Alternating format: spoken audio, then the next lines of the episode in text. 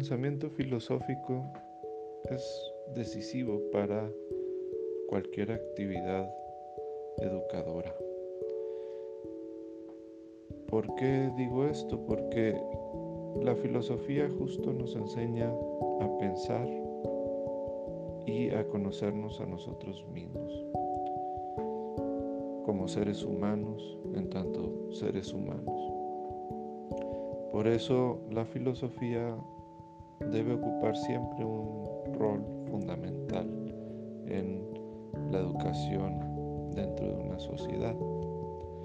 Ahora bien, vivimos en la que eh, ha tomado prioridad más que el pensar el desarrollo práctico, técnico, tecnológico.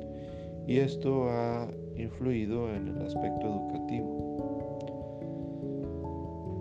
Desde esta condición, la filosofía ocupa un lugar ambiguo, eh, porque por un lado, eh, hasta cierto punto se encuentra en una condición de marginalidad.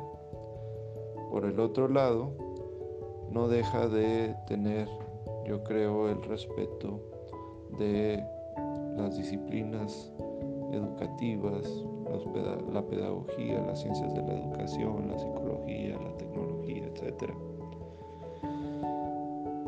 Entonces, eh, tiene una posición ambigua porque es marginal, pero a la vez es respetado. Ahora, ¿cuál es la razón de esta marginación? Yo diría que eh, se debe a dos cosas.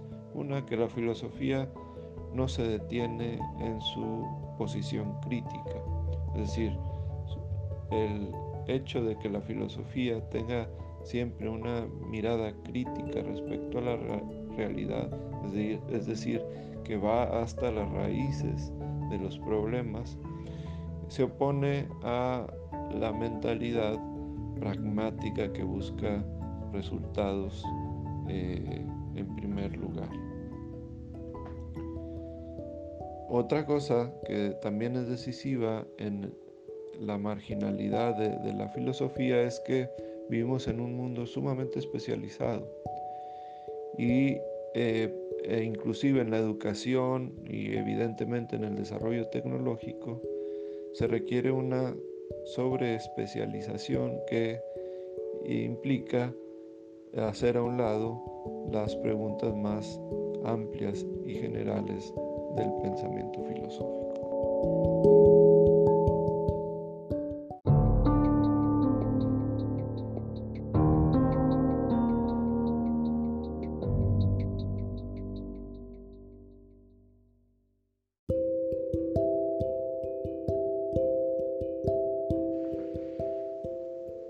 La tecnificación del mundo moderno tiene una incidencia absoluta en la manera de constituirnos como seres humanos.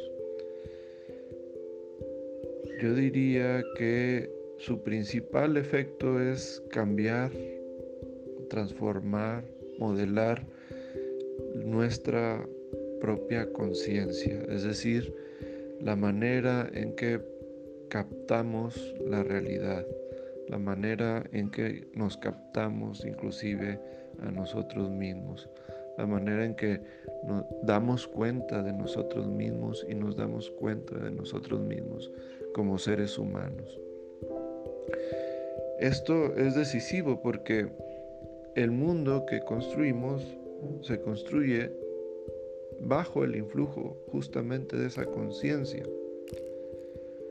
Por tanto, eh, la tecnificación del mundo implica no solamente una transformación externa, sino también una transformación interna. Y si ocurre la primera, es porque ocurre la segunda. Eh, ¿En qué sentido entonces entonces ha cambiado nuestra conciencia. Ya lo han dicho, por ejemplo, los teóricos de la escuela de Frankfurt. Eh, nuestra conciencia moderna se ha diseñado, podríamos decir, bajo la mirada de el cálculo racional. Entonces nuestra sociedad es una sociedad del cálculo, de la racionalidad de medios afines, como dirían Weber o, Habermas. Y eh, eso implica ciertas ventajas, ciertas virtudes, pero también ciertas desventajas. Eh, implica dejar a un lado aspectos importantes y fundamentales de la misma conformación del humano. Aspectos tales como eh, la constitución axiológica de, en función de ciertos principios, no calculadores, no pragmáticos únicamente, valores estéticos, valores éticos, etc.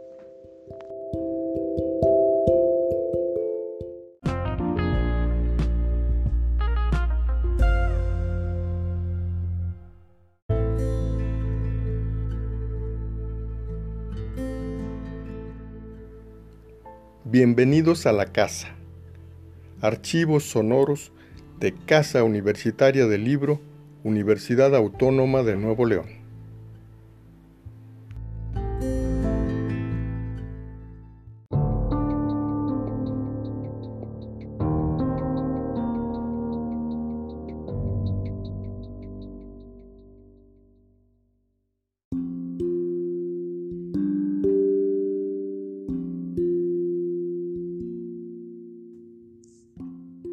Tirso Medellín ejerce el pensamiento filosófico.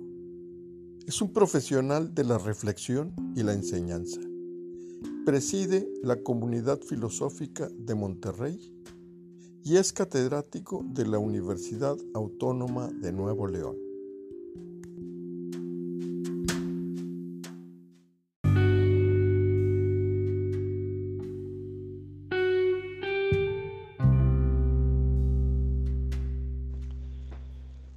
Responder a la cuestión de si hay filosofía mexicana implica primero responder a qué queremos decir con filosofía mexicana.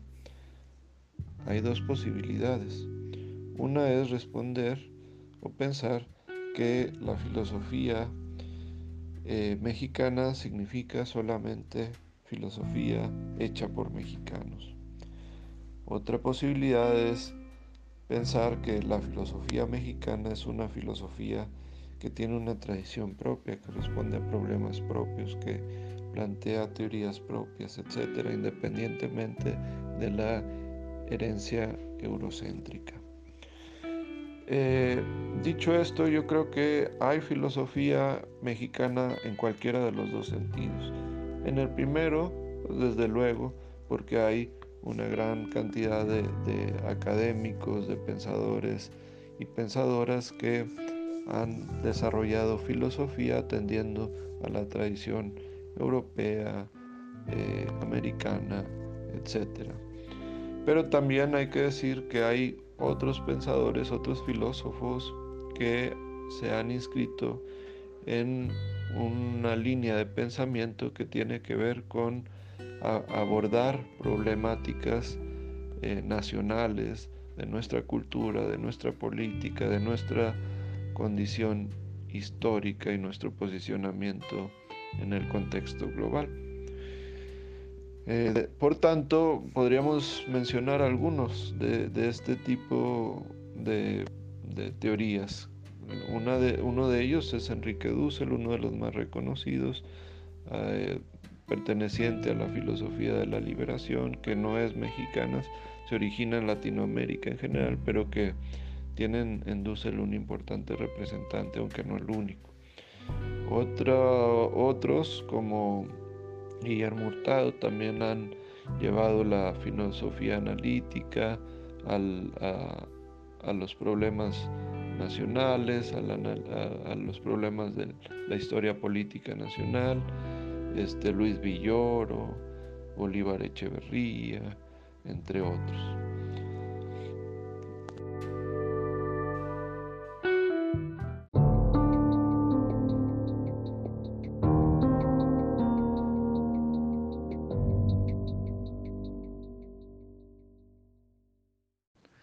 Para dibujar el perfil del regiomontano, yo diría que hay que adoptar una mirada crítica en Monterrey, en general, hay poca crítica. Y es esto justo lo que nos falta, eh, a mi parecer, en nuestros días. Tener una posición crítica respecto a cómo nos constituimos en nuestra identidad como regiomontanos. No asumir sin eh, cuestionar una identidad heredada, no asumir sin cuestionar la posición del regiomontano eh, respecto a el mundo global y los problemas que amenazan al ser humano en la actualidad. Entonces también tendría que ser una posición mucho más activa, una posición mucho más propositiva. Eh, no quedarnos con el regiomontano ha sido esto, aquello, y asumir esos dichos acríticamente. También hay que replantearnos o plantearnos qué queremos ser como regiomontanos. Yo creo que esa es una pregunta que falta eh, formular eh, con claridad y afrontar con claridad también. Otra cosa es que debería haber una vida política mucho más rica en nuestra ciudad. Así que eh, dibujar el perfil del regiomontano implica también dibujarnos en nuestra vida política deseada.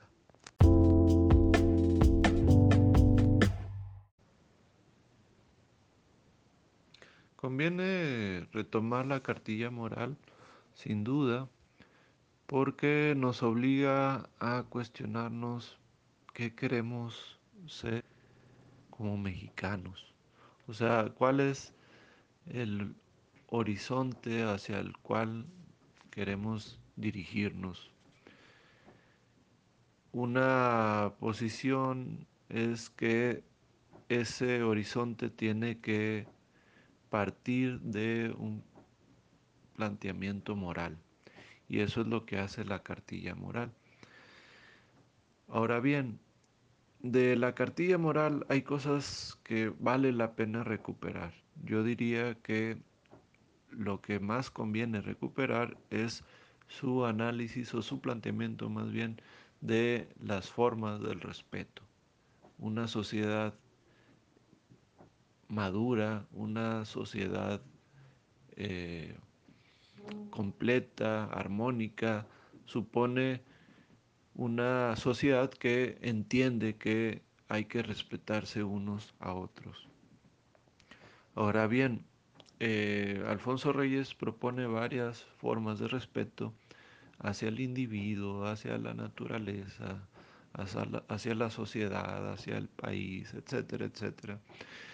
Eh, hacia la humanidad. Y eso es algo de lo más rico del planteamiento de la cartilla moral. No obstante, también hay cosas que hay que dejar a un lado del escrito de Alfonso Reyes.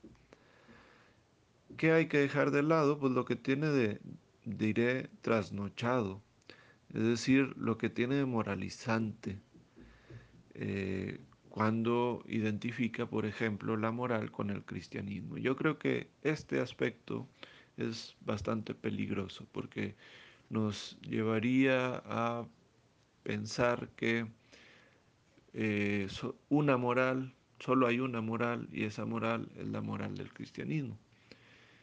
Eh, creo que esto no, no va a ayudar o no ayuda para eh, reducir la polarización que existe en nuestra sociedad. Sin embargo, el respeto creo que sí puede ayudarnos a reducir esta polarización. Ahora bien, no siempre la polarización es negativa. La polarización a veces es deseable y positiva, pero siempre y cuando ésta se desarrolle en un entorno de respeto.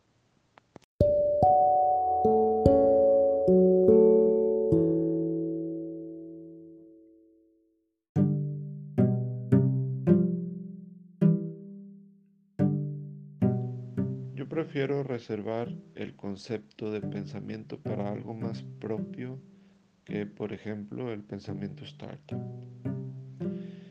Eh, el marketing, la innovación, las industrias creativas desarrollan, a mi parecer, otro tipo de actividad intelectual que, aunque suene raro, no es propiamente pensamiento, en la medida en que no se dirige hacia lo profundo, en la medida en que se reduce al mero cálculo, aunque si bien es cierto que el cálculo es una parte importante de la actividad intelectual, del pensamiento formal, por ejemplo. Este, prefiero usar pensamiento para, eh, en un sentido más específico, más propio de la contemplación, de la aplicación, el cálculo, pero para la contemplación, la comprensión, la toma de conciencia, etcétera. Eh, la razón de que esta actividad intelectual no la debamos de considerar como eh, pensamiento, según propongo, es que solamente se dirige por fines meramente prácticos eh, y pragmáticos, por lo cual no nos sirven para iluminar, por decirlo de alguna manera, nuestro mundo. Por ello la perspectiva de todos estos planteamientos que se desarrollan en torno al marketing son muy limitados. Aunque hay que decir que también pueden ser muy efectivos.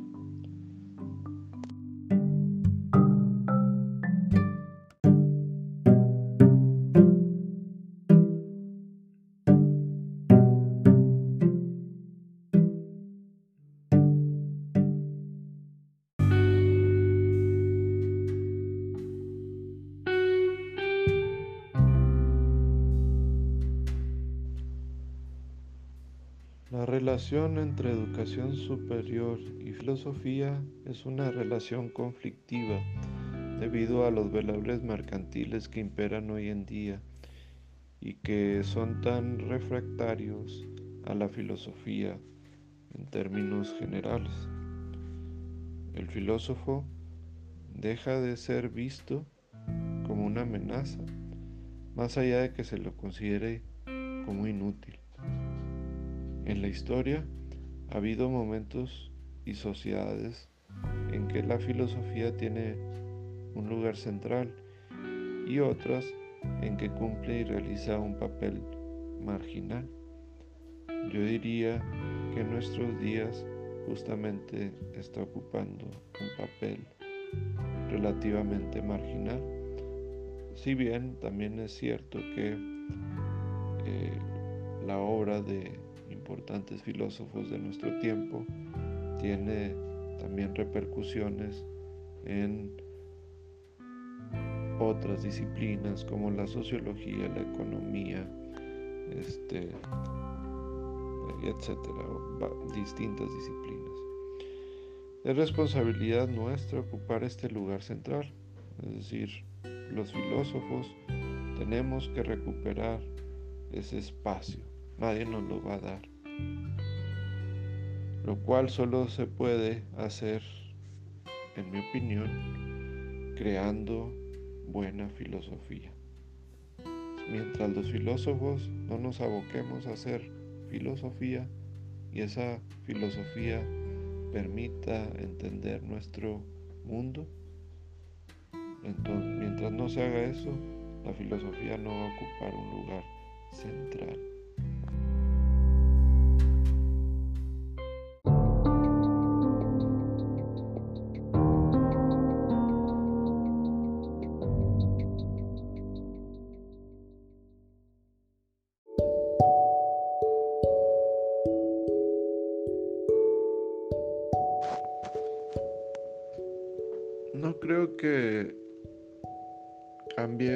Mucho la manera en que leemos, reflexionamos, escribimos en las próximas décadas.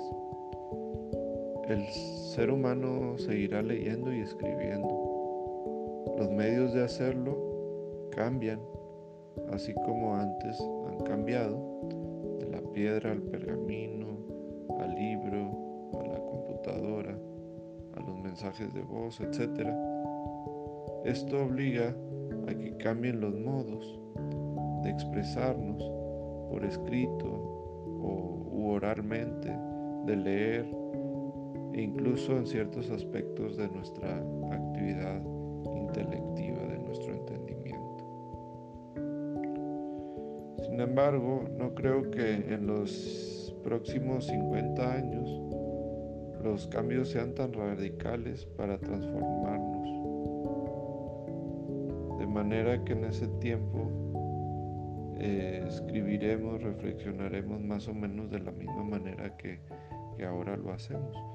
Posiblemente en un periodo más largo eh, los cambios sean tales que haya una transformación de nuestra manera de leer, de escribir, etc.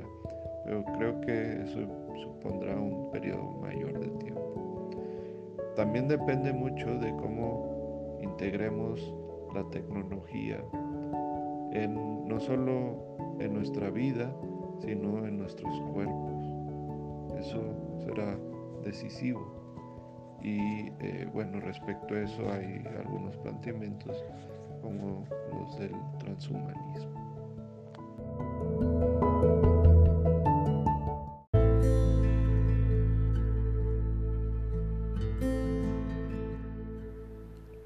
Bienvenidos a la casa. Archivos sonoros de Casa Universitaria del Libro, Universidad Autónoma de Nuevo León.